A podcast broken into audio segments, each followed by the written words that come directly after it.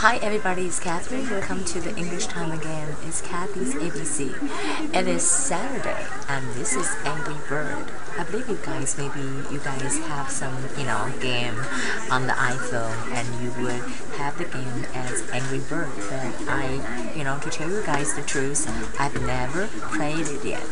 Okay.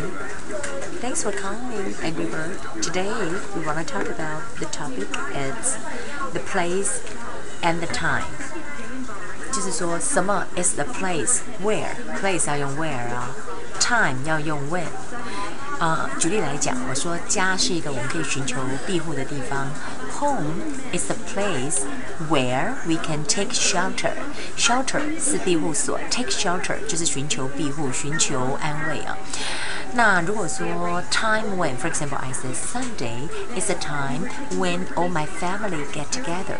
好，那在这里还有一个说法，就是说，for example，you can say school is a place where we study。OK，啊，这就是 a place where the time when。OK，now this is the、uh, vocabulary lessons I would like to share with you guys.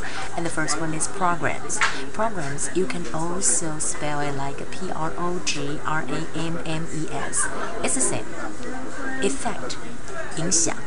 好，tempt 是引诱，effect effect 也可以当动词，那这里是名词，tempt 也是可以当动词。好，就 tempt 我引诱你，那这里是也可以当名词。violent 在这里这两个字，上个礼拜那那那上个礼拜 yesterday we practiced the violence 这是名词，然后 adjective 形容词就是 violent v i o l e n t。好，so that would be the vocabularies for today. Again, I would like to practice. Home is the place where we can take shelter. School is the place where we can study. TV station is the place where we work. Or you said uh, nightclub is the place where Tommy always go every night. Okay, and this is like time. Sunday is a time when all my family get together, or we can say um, holidays are the time where all my family get together. Okay, that will be the English class for today. I hope you guys have a nice Saturday because tomorrow is raining and tomorrow is a day off. I'll see you next Monday.